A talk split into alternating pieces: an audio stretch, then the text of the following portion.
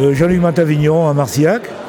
Et sur mes chaussures, j'ai le argilo-calcaire, rougier, avec des théséboulis calcaires, donc c'est un terroir particulier qui donne des vins particuliers. Nous sommes dans l'Aveyron, donc euh, on ne passe pas vin quand on parle d'Aveyron, mais l'Aveyron est un beau département et il y a encore de quoi boire dans l'Aveyron. Alors c'est à quelle couleur, c'est à quelle texture le sol ou les sols les, sols sont rouges, ce sont des rougiers, oxyde de fer, qui vont teinter un petit peu ces sols. Ces sols qui sont généreux en fer et qui donnent des vins particuliers. Et c'est facile à travailler ça?